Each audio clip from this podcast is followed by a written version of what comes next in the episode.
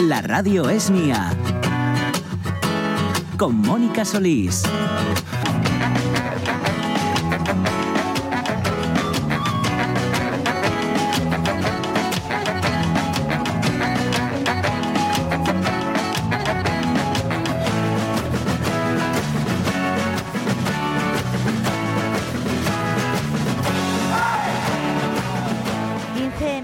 Pasan de las 12 del mediodía. ¿Cómo están? Eh, continúan con nosotros, ¿verdad? ¿Dónde si no?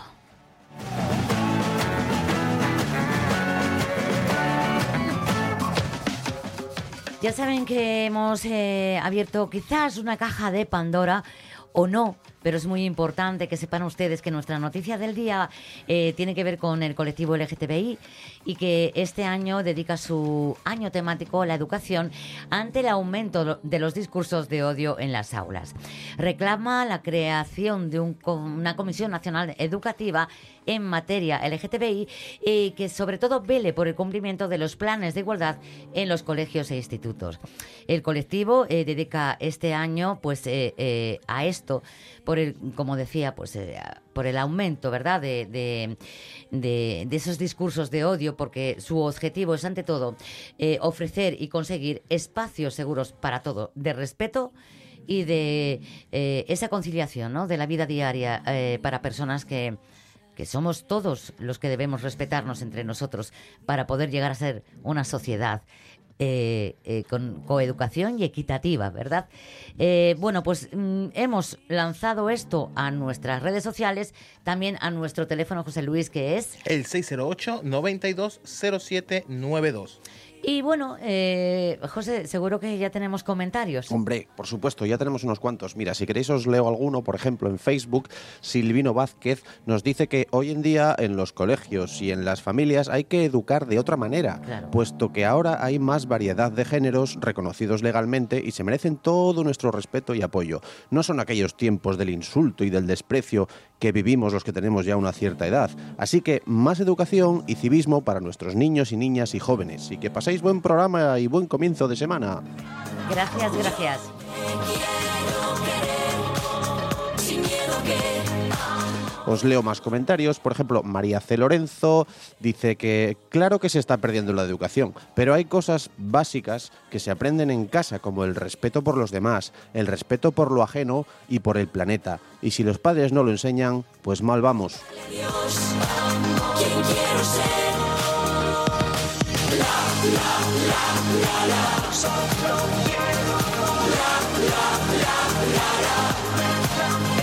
Tenemos un comentario por aquí en Instagram de Chris Crash Crash que dice que el respeto es también un reflejo importante de lo que nos enseñan y aprendemos en casa y además nos sirve para todo en la vida.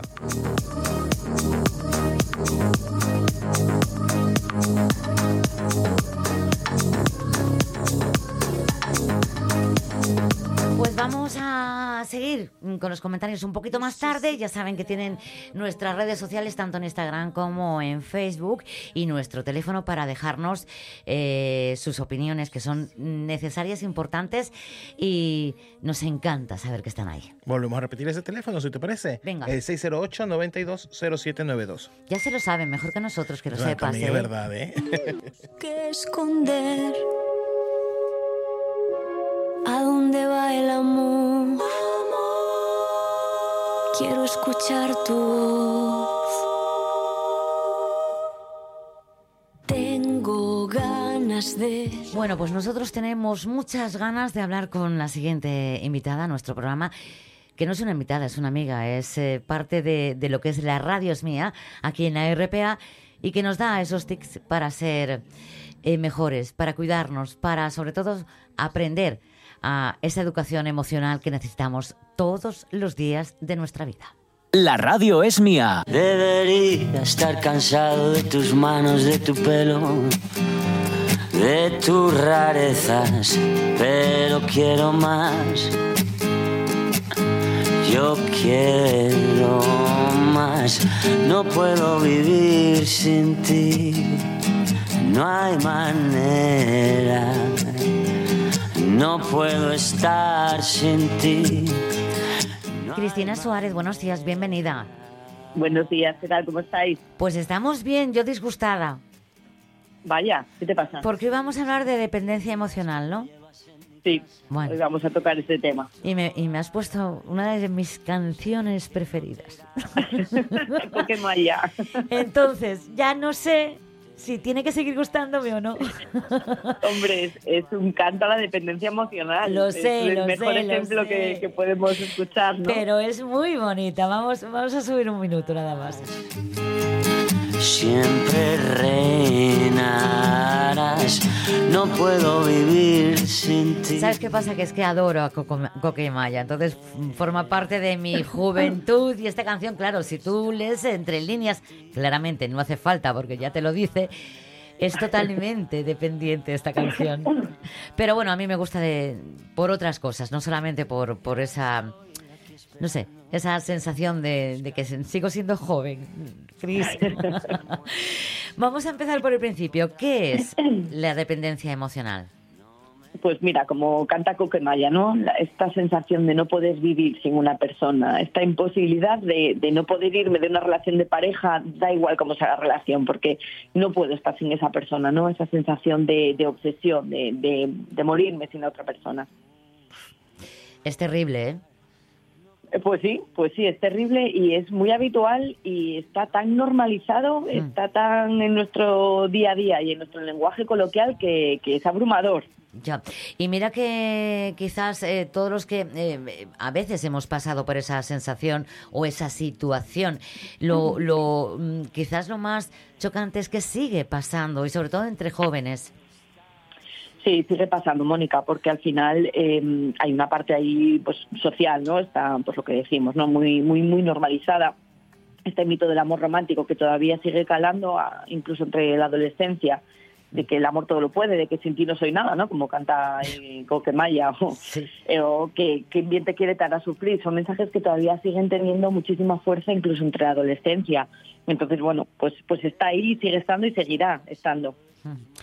Em, una relación de amor nunca, nunca debe sufrir, ¿verdad?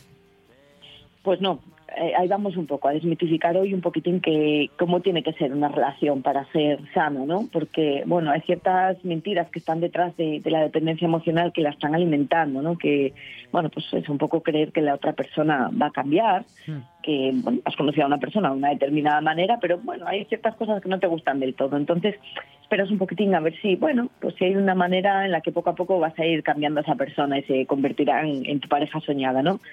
Mal empezamos y mal vamos. Si, si ya tenemos la creencia, esa creencia racional de que la otra persona va a cambiar o tiene que cambiar para satisfacer tus necesidades, ¿no?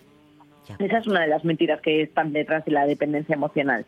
Y, y otro, otra creencia muy limitante que aparece también en, en personas con dependencia emocional es que cuando están en una relación de pareja sienten que da igual cómo sea esa relación, da igual que esté mal, da igual que yo no me encuentre a gusto en esa relación, pero nunca más voy a encontrar a nadie así. ¿no? Eh, y, y, de hecho, justamente tendría que ser el objetivo al contrario. Si estoy mal en esa relación, el objetivo debería de ser, ojalá no me vuelva a encontrar con alguien como esta persona, ¿no? Claro. Sino, pues encontrarme a alguien que encaje conmigo, con mis valores, con mis inquietudes. Pero estas dos mentiras están ahí un poco detrás de, de esta dependencia emocional y nos bueno, impiden que muchas personas puedan romperla y salir de ella. Eh, a pesar de tu gar- garganta, ¿estás bien? Sí, sí, estoy viendo un poco así de frío, de andar de carnavaleo por ahí un poquito y, y toda la garganta un poco tocada. Ya ves, Pero ya bien, ves. estoy bien. ¿Por qué se genera entonces esa dependencia? Mira, pues hay múltiples factores, ¿vale? Hay, bueno, factores culturales, un poco lo que hablamos, ¿no? Esta normalización de- del, del amor romántico, este mito del amor romántico, educacionales, también un poco los medios de comunicación. Al final ese cliché, ese Ya estereotipo de, estamos. de relación, de pareja, sí lo siento, ya sabes que tiro muchas piedras contra el tejado de los medios de comunicación, pero creo que hay una influencia eh, notable y palpable eh, de lo que absorbemos y de lo que escuchamos en los medios de comunicación y lo que vemos, ¿no? Eh, ese cliché, ese estereotipo de pareja y, y, bueno, pues al final va dejando huella. Y luego también nuestros modelos de referencia. Al final, lo que más influye en una persona es sus orígenes, ¿no? Sus, sus esquemas, sus patrones. ¿Cómo fue, cómo fue educado sobre todo, no? Eso es, ver un poquitín cómo hemos sido educados en nuestra infancia, qué hemos visto también en nuestra infancia. Siempre digo la influencia de, y la importancia de, de la familia, ¿no? de nuestro primer entorno social con el que nos relacionamos, con lo cual, cómo, cómo ha sido la relación de nuestros padres como pareja, Claro. es algo que vamos a incorporar y que vamos a aprender y que Y- vamos a normalizar. Va Y que, y que incluso buscamos en muchas ocasiones. Repetimos patrones totalmente. Claro. En ausencia de saber cómo comportarme, de lo que tiro es de un patrón incorporado y aprendido. Y esos patrones incorporados se aprenden en la, en la infancia, con lo cual ese tipo de relación que hayamos visto en nuestra casa va a tener una gran influencia en, en nuestras relaciones futuras. Entonces, ese es un poco el caldo de cultivo, ¿no? Lo cultural, lo educacional, los medios de comunicación y un poquito los modelos de referencia. Pero luego también hay, bueno, pues hay una, un componente de género. Hay Me he quedado, que- me, me me he Sí. quedado impactada ¿eh? con, con Sí, el ¿eh? tanto por ciento que nos das, que Sí. si quieres lo digo yo, 90% Sí, de las mujeres y 10% de hombres son los que, eh, o sea, nosotras sufrimos más, hay un componente de género en todo esto que estás diciendo. Madre Wow. mía. Hay un, hay un componente de género, claramente. Sí, yo creo que ahí también hay una parte eh, económica debajo, ¿no? Porque Sí. desafortunadamente las mujeres todavía, eh, aunque estamos muy mucho mejor, todavía no estamos donde tenemos que estar y el- la dependencia económica sigue estando, con lo cual hay muchas mujeres que, pues por tener un entorno estable económicamente con su pareja, acaban un poco aferrándose ahí, ¿no? O normalizando que, bueno, pues es lo que hay, es lo que me ha tocado, me quedo aquí y él sigue trayendo el sustento y ahí estoy. Entonces, bueno, hay una parte de, Y de aguanto, género importante. ¿no? Sí, me aguanto, no me resigno. Es como, bueno, pues ya está, es como lo que se espera o lo que se esperaba, ¿no? Entonces, bueno, pues eso está de fondo. Y luego, eh, algo que está también de fondo es una, una baja autoestima. Al final, la autoestima es la base de la mayor parte de los problemas que sufrimos las personas. Y una baja autoestima nos va a hacer estar mucho más enganchados en una relación. Si yo estoy insegura de mí misma, pues es muchísimo más fácil que me quede enganchada en una relación de dependencia, porque pues, si yo no me siento suficiente por mí misma, estoy en una relación de dependencia porque esa otra persona me da seguridad, me da lo que yo no soy capaz de sentir a solas, ¿no? Entonces la baja autoestima también está por ahí de fondo. Eh, me quedo con esa, es que me, me- como nos das datos, pues es que me quedo súper impactada. Sí. Eh, se construye esa autoestima, ¿no? Eh, entre los 4 y 10 años. Sí, Y va Entre los aumentando. Va aumentando, nuestro punto álgido llega en torno a los 60, ¿vale? Que es como esa época en la que una persona pues ya adquiere mucha más seguridad, mucha más Mm. madurez emocional, está como en un punto de un punto álgido en cuanto a autoestima. Y es verdad que luego a partir de los 65, 70, un poco ya con la con la pérdida de identidad en lo laboral, muchas veces asociada a eso, empieza a ir bajando, ¿no? Un poco también por ver a lo mejor ese ese deterioro tanto en lo físico como en lo cognitivo, pues va afectando también, pero el punto álgido está en torno a los 60. Ujú. Madre, bueno, pues entonces eh, por eso hay que educarnos, hay que seguir escuchándote para crecer emocionalmente, ¿verdad? Eh, ¿Qué grandes mentiras eh, alimentan esta dependencia emocional? Bueno, pues un poco las que os decía antes, ¿no? El, sobre todo la creencia racional de creer que la otra persona va a cambiar. Eh, de que si siempre ha sido así, ¿qué, qué, qué te da a entender que va a cambiar, no? Al final es muy complicado que una persona cambie para tu, para tu gusto, ¿no? Que al final se convierta en tu pareja soñada si no lo es. Esa es una de las grandes mentiras que está detrás. Y luego también yo creo que lo que está detrás de esta obsesión es ese miedo atroz a la, a la ruptura, el miedo atroz a la soledad. Al final hay personas que no que dentro de una relación no mantienen ese espacio de soledad. Que no saben en estar solas, gusto, pierden su, claro. su propia independencia, ¿no? Como, como ser humano. Eso es. Entonces, ¿qué pasa? Si yo no soy capaz de estar bien a solas, eh, lo que va a hacer es que me, me va a generar muchísimo enganche de una relación. Es decir, prefiero estar en relación que estar a solas. Con lo cual es muy, muy importante de cara a protegernos eh, en, en cuanto a la dependencia, el mantener espacios de soledad y el poder encontrar placer y bienestar en esa soledad para no aferrarnos a cualquier tipo de Claro. relación con tal de no estar solos, ¿no?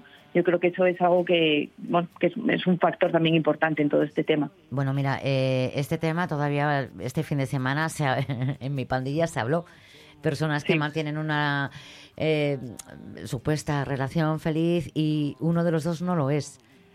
Sí, Es claro, no- pues sí, es, es que- es muy habitual. Claro. Es muy habitual. Al final llega, a ver, el, la- el por qué se da la dependencia, un poco por todos estos factores, pero el por qué se da una ruptura es algo evolutivo. Quiero decir, cuando empiezas con una pareja, a lo mejor empiezas en una época de juventud en la que tus expectativas o bueno, tus ideales encajan con lo de, la, los de la otra persona y todo va bien. ¿Qué pasa? Que a medida que vamos creciendo, a medida que vamos madurando, vamos aprend- incorporando aprendizajes, experiencias de vida, un poco cada uno las suyas, eh, puede llegar un momento en el que de repente pues mis expectativas o mis ideales o mis necesidades ya no son las mismas, Claro. porque no somos seres estáticos, estamos en movimiento, ¿no? Entonces, pues llega un momento en el que mm, lo que yo necesito o, o lo que yo comparto con mi pareja ya no está y puede llegar el desamor. Entonces, ahí lo saludable es irme de esa relación. Es decir, si esa persona ya no me hace feliz, si esa relación ya no me hace feliz eh, por el hecho de que esté casada, por el hecho de que tenga un vínculo, por el hecho de que tengamos hijos, ¿no? No tiene que ser un motivo para mantener la relación, sino que tiene que haber algo más, una relación sana es una relación en la que puedes estar a gusto y bien con esa persona, en la que sigues compartiendo, en la que siga habiendo admiración, en la que siga habiendo atracción, en la que estoy bien. En Mm. cuanto es un poco resignación, en cuanto es un poco, bueno, es que es lo que hay, o bueno, es que Ya. ya, hombre, enamorados ya no estamos, obviamente, el enamoramiento eh, dura lo que dura, ¿no? Que, que son esas, esos primeros dos años magníficos que son los que se estudian desde la psicología como enamoramiento puro. Después queda un amor sólido y compañero, pero tiene que estar. Si no está ese amor sólido y compañero, por el mero hecho de, de la rutina, de la tradición, del vínculo, del matrimonio, no se debería de quedar uno en una relación. Es lo, lo que hablamos muchas veces, ¿no? De crecer a la vez en pareja. Claro. o- uno de los dos eh, crece más que el otro emocionalmente y ahí es donde empieza un poco, quizás, eh, eh, eh, la debacle, ¿no? Eh, De, de ese amor, entre Bueno, comillas.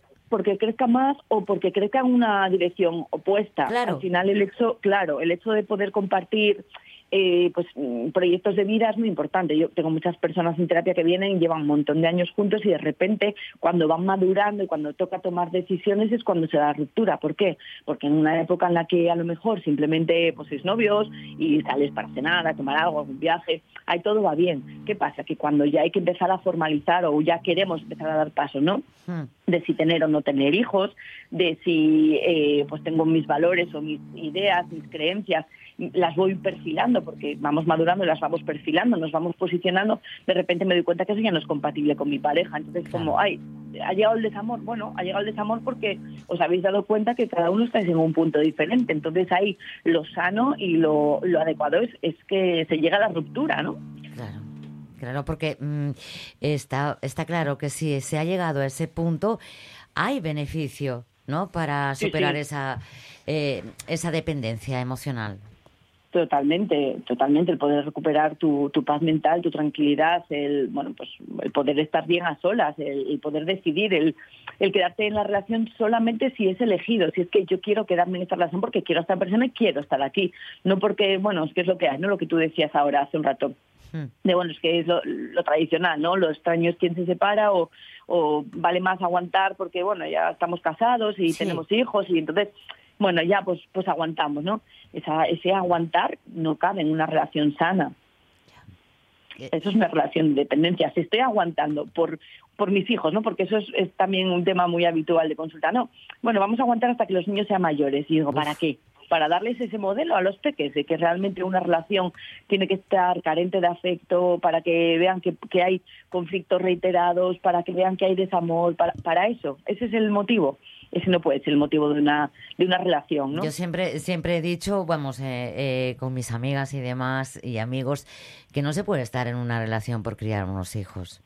Los críos hasta cierto punto se van a criar, o sea que eh, vale más eh, estar tú bien, ¿no? Sana emocionalmente Claro. o sano eh, emocionalmente para, para seguir adelante de, de otra forma, que no pasa nada.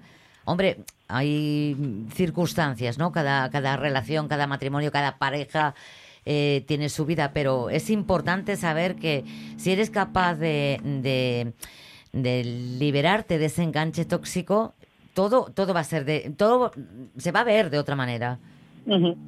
Pues sí, eh, total, porque al final, pues esa sensación de estar continuamente, bueno, os iba a hablar un poco de indicadores, ¿no? De que nos hace darnos Sí. cuenta que estamos en una relación eh, insana o una relación de este estilo de dependencia. Es que esa sensación de estar continuamente en tensión, con esa obsesión por ver a esa persona, porque me conteste, con una necesidad imperiosa de verla todo- todos los momentos, de, de que si de repente no contesta un mensaje y no puedes dormir, te mantiene en vela eh, rupturas como muy repetidas con esa pareja también y reconciliaciones. Eh, Oigo mucho esto de, es que luego las reconciliaciones son tan potentes y son tan ma- maravillosas que, nos merece La luna de pena, miel, ¿no? Vuelven a la luna de Claro, miel. que, que ya, ya pita por algún lado, ¿no? Sí. y esas promesas de cambio igual que nunca llegan al final mm, porque al final una persona es, es como es al final si tú tienes tus ideas y tus creencias no las vas a modificar por otra persona o no se va a mantener o no se va a sostener en el tiempo por otra persona entonces bueno pues todo esto son indicadores de que de que ojo si estás en una relación en la que hay más sufrimiento que bienestar en la que todo, todo gira en torno a la otra persona, en la que continuamente estás esperando que el otro sea como tú quieres que sea, ¿no? No como realmente es. Y en la que hay muchísima incompatibilidad en los proyectos de vida, en los valores, en las ideas.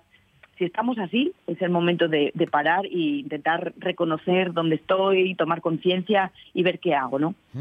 Son, son situaciones mm, alarma, ¿verdad? Que te van dando un toquecito de mm, Mm. por aquí no vayas porque es que mm, estás sufriendo en el fondo. Sí, sí, Mm. es- genera muchísimo malestar y muchísima dependencia. Es, es como una adicción, al final Claro. es, una, es una adicción, es una codependencia, ¿no? Sí. Entonces, cuesta mucho tomar la decisión, cuesta mucho dar el paso, cuesta mucho ponerlo en palabras, ¿no? Y Mm. darse cuenta un poco de qué es lo que está ocurriendo, porque un poco por eso, porque el caldo de cultivo al final es, es que lo normal o lo que se nos ha dicho eh, desde Disney y desde otros muchos sitios hasta hace relativamente poco es que, bueno, que, na- que el amor todo lo puede, ¿no? Y que que quien te quiere tal a sufrir y que, bueno, pues todo este tipo de cosas que al final las tenemos ahí en el off y cuando identificas que todo esto te está ocurriendo, a la vez choca con todo eso y choca sí. un poco también con lo que hemos vivido en nuestra casa, eh, choca con, con todos esos estereotipos. Totalmente, totalmente. Eh, si ya da- nos damos cuenta de que mm, no estamos bien y que esto no está funcionando, em, ¿qué hago? O sea, eh, ¿qué, qué tenemos que hacer? Venga, pues ahí, lo primero, reconocerlo, intentar Claro. poner nombre. Yo siempre hablo, ya sabes que el primer paso de, de todo, de todos los tips, cuando estamos en esta sección, siempre es intentar reconocer e identificar qué es lo que me está pasando, ¿vale? Una vez que ya reconozco que no estoy bien en la relación, que esto que me está pasando me genera muchísima ansiedad, muchísima angustia, muchísimo enganche, tomar conciencia de ello y ver un poco de dónde viene, ¿vale? Si realmente pues me viene de que, de que he vivido una relación eh, de mis padres que ha sido así, la he normalizado, eh, si es que he tenido una madre muy asfixiante, ¿no? muy sobreprotectora, que me ha hecho muy dependiente, continuamente busco eh, personas y parejas de las que depender o engancharme, revisar un poquitín de, de dónde viene todo esto. Y luego ver un poco qué necesito, ¿vale? Si lo que necesito no está en esta relación, que es lo más probable, necesito que, bueno, pues intentar pasar a la acción habrá una fase de tristeza en la que bueno pues hay una ruptura con lo cual hay un duelo em, puede haber una fase de tristeza de darme cuenta de que esto que tenía no es lo que yo pensaba que era y hay una fase de, de paso a la acción de venga pues ya que lo he identificado lo ideal ahora es que, que tome cartas en el asunto que vea un poco hacia dónde lo quiero llevar no Ajá. lo ideal sería comunicarlo lo primero a la otra persona comunicar un poco cómo me estoy sintiendo en la relación qué estoy necesitando en la relación y una vez que lo comunico, que pongo en palabras que, que, pues, que ya estoy en una relación de dependencia, que quiero salir de aquí, cortar la relación y contacto cero. Esta parte del contacto cero mm, tan terapéutica ahora se nos complica muchísimo con, Con las redes sociales, claro. Claro, que claro. muchas veces cuando, cuando planteamos esto en una sesión no me dicen, claro, es que jo, lo tengo en Instagram y aunque lo bloqueé, pues tengo a no sé quién que lo tiene y sube stories y veo dónde está. Entonces, es verdad que el contacto cero ahora mismo con las redes sociales se nos ha complicado un montón. Pero bueno, lo ideal esa toma de distancia para ir poco a poco recuperándome a solas sin esa persona, ¿no? Buscar también, mm, bueno, pues eh, apoyos. Yo siempre digo, cuéntaselo a alguien muy importante para ti, alguien a quien quieras mucho, alguien que te vaya a validar, Sí. que no juzgue tu decisión, que te apoye, que te escuche, que te arrope, ¿vale?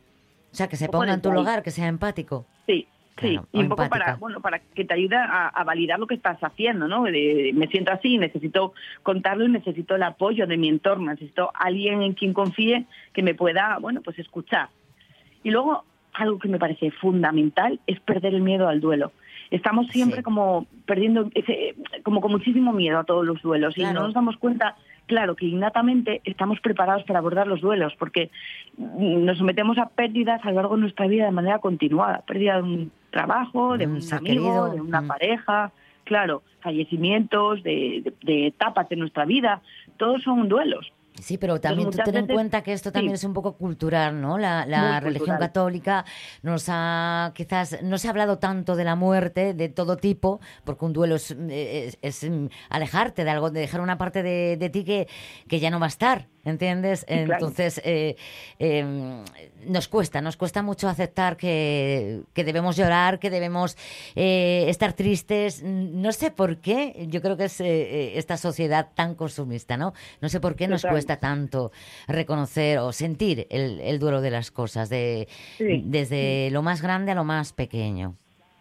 Total, es un poco, pues, pues lo que has dicho, ¿no? Un poco tema cultural también, pero, pero es verdad que estamos preparados. Yo siempre digo lo mismo también, que confiemos en nuestros recursos, porque los tenemos. Quiero decir, la, el duelo forma parte de nuestra vida, con lo cual hay una parte de recurso innato que tenemos incorporada. Y ese miedo es que me voy a morir sin la otra persona, ¿no? Que es- también es aterrador, porque no te vas a morir. ¿Cómo te vas No. a morir sin la otra persona, no? Yo ahí siempre digo, busca algo que haya, que, que delegaras en esa persona que siempre hiciera esa persona y hazlo tú, pruébate, Claro. para que te des cuenta, para que vayas ganando confianza y te des cuenta que realmente sí que puedes, claro que puedes, ¿cómo no vas a poder? Mm. ¿no? Ay, Romeo y Julieta, qué mal no lo ha hecho pasar, hombre, por Ay. favor, bendito.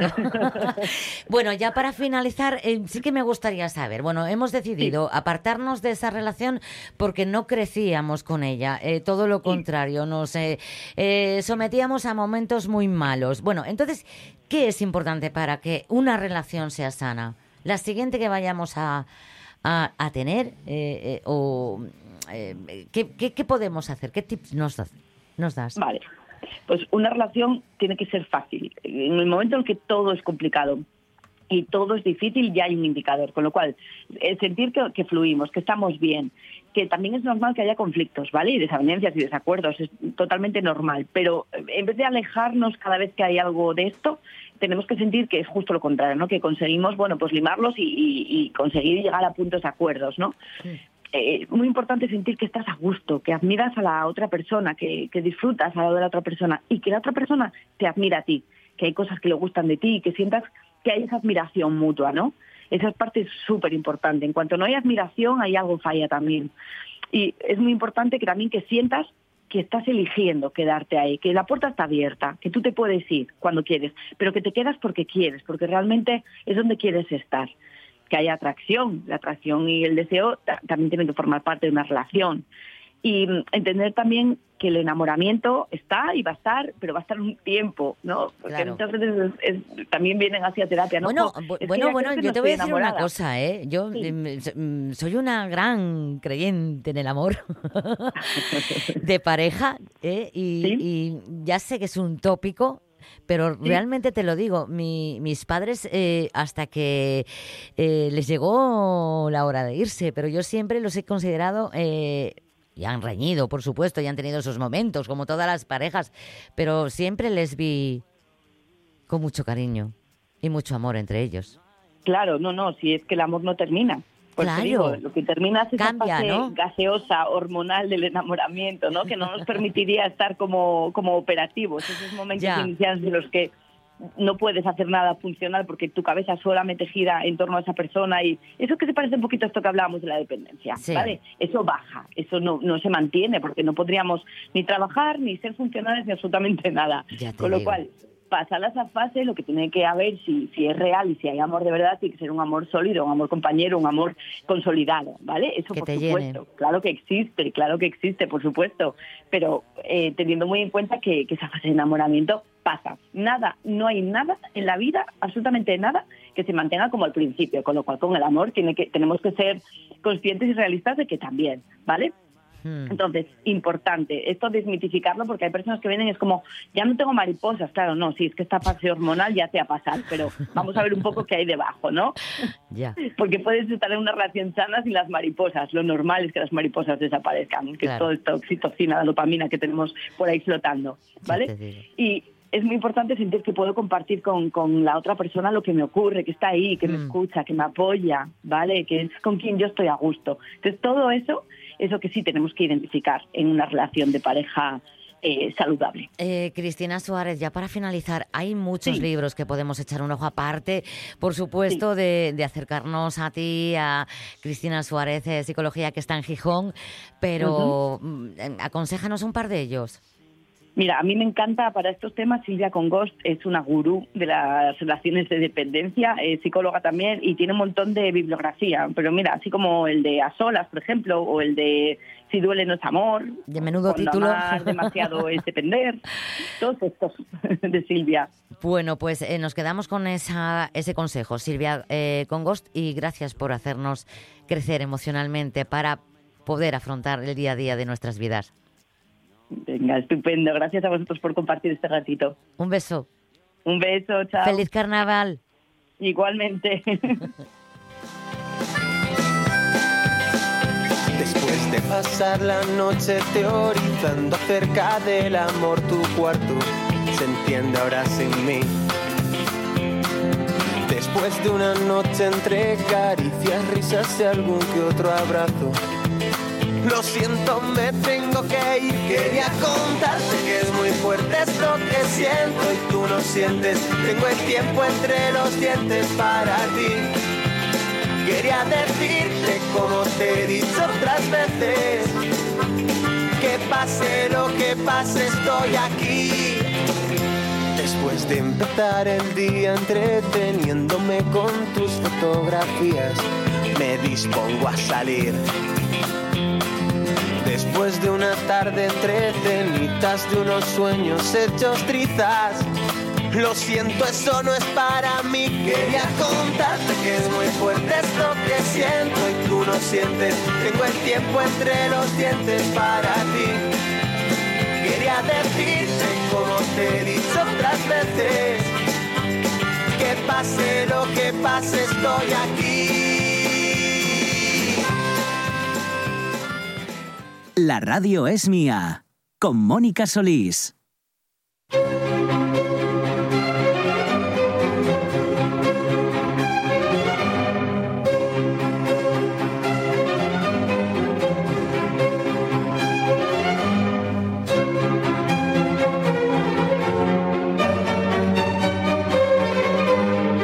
Pues eh, 12 y 47, casi menos 10. Madre, cómo pasa el tiempo. De verdad, me encanta estar con ustedes porque eso es lo que me pasa, que no sé en qué hora vivo, más que nada porque soy feliz. Eh, y ahora vamos a hablar con alguien que eh, sé que estuvo pegadita a la tele el sábado por la noche, como muchos de nosotros, viendo los Goya, hasta que llegó eh, esa mujer maravillosa, actriz, eh, Sigourney Sigourney Weaver. Weaver. Weaver. Weaver, Sigourney Weaver. Anacha Margolles, historiadora, ¿qué tal? Buen día. Buen día, ¿qué tal? Menuda noche la del sábado. Por ¿eh? El favor, qué maravilla. Porque es que me había gustado prácticamente todo, lo que estaba nominado. Todo, Todo, todo, todo, todo lo que estaba nominado. Eh, ¿Cómo lo ha hecho Ana Belén, los Javis? La Eh, gala fue distendida. eh, fue... em, vamos, quizás, fíjate tú, ¿eh? El discurso más largo ha sido precisamente el de ella, pero cuánta cosa buena ha dicho.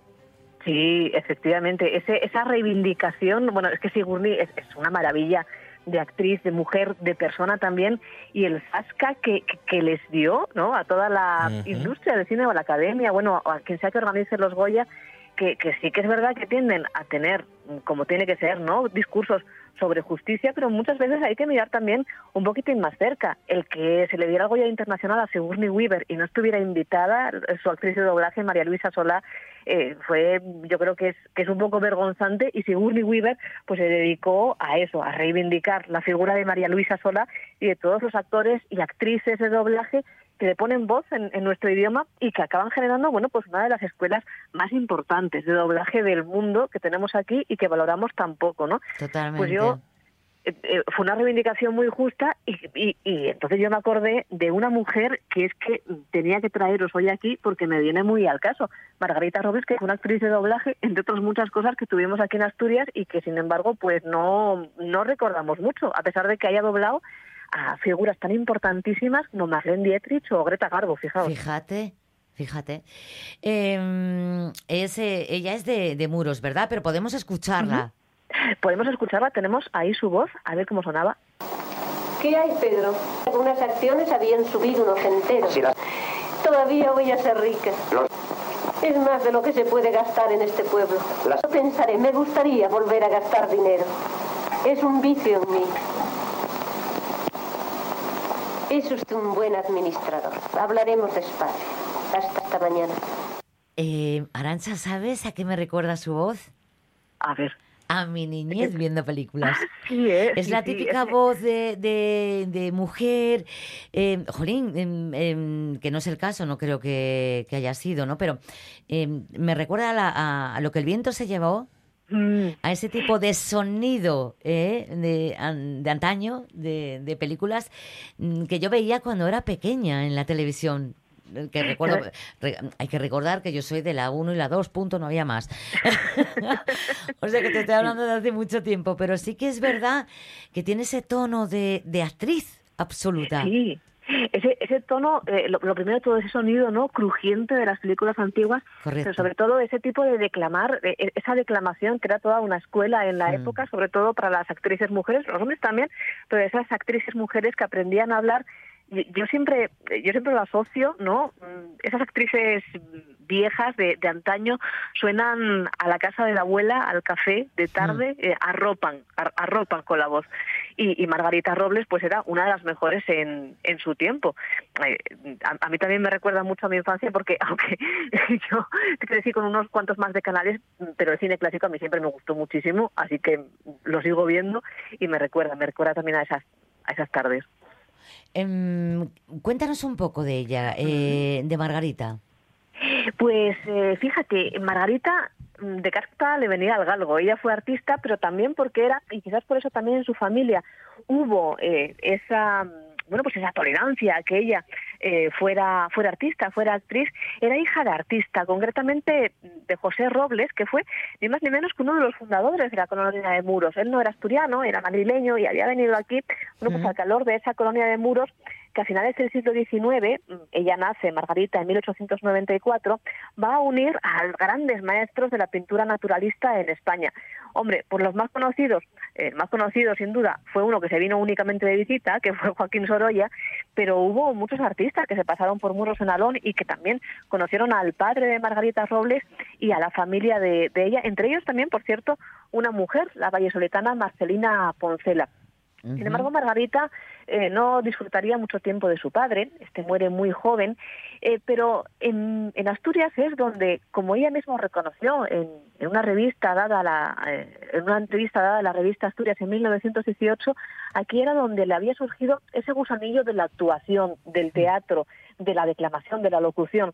Dice así Margarita Robles en aquella entrevista. Dice, apenas había cumplido 14 años y andaba yo por los prados del pintoresco Muros, llevando en la mano una comedia en la que leer intrigas y lances de amor, pasiones humanas que escriben los hombres para dar vida a seres reales, desconocidos o, pra- o propiamente marginados. Leía en voz alta, accionaba, yo misma me daba cada ovación. ella, ella era Pero es como debe intimidad. ser, ¿no? Uno tiene que valorarse a sí mismo. Bueno, bueno, ahora más modernos quizás, eh, pues lo hacen frente al espejo. Muchos Claro, actores, claro. o sea que no, no iba tan descaminada esta mujer. Para nada, para nada. Ella era una actriz de, de sangre y de raza y con estas declaraciones pues, pues lo demuestra, ¿no? Empezó a actuar aquí en, en Asturias, en Muros, representa su primera obra, cuando después de unirse a un grupo de teatro amateur, y esta obra sabemos además cuál es, eh, porque ella, eh, ya, ya muy mayor, con 88 años, va a escribir una autobiografía en la cual cuenta pues todo este tipo de, de cosas, ¿no? Esta obra era lo positivo y parece ser, según, según ella cuenta en esa entrevista, su tío le dijo que había estado muy bien, le había encantado cómo, cómo había actuado y le dijo, tienes condiciones para dedicarte al teatro, hay que ir a Madrid. Fíjate qué suerte tuvo esta mujer de que su propia familia, siempre lo hablamos, ¿no? De lo fundamental que es el apoyo de la familia y de los amigos para cumplir ese sueño y ser pioneras como, como las mujeres que nos inspiran en, en las radios mía lo consiguieron ser, ¿no? Eh, muchas veces se habla únicamente de ellas eh, en individual y, y es verdad que tuvieron muchísimo mérito, Mm. pero qué importante eh, es el apoyo de los que queremos para, Claro. para conseguir aquello. Pues Por efectivamente, eso, por- Margarita, mira, eh, yendo otra vez a la gala de los Oscar, mamá, quiero ser artista.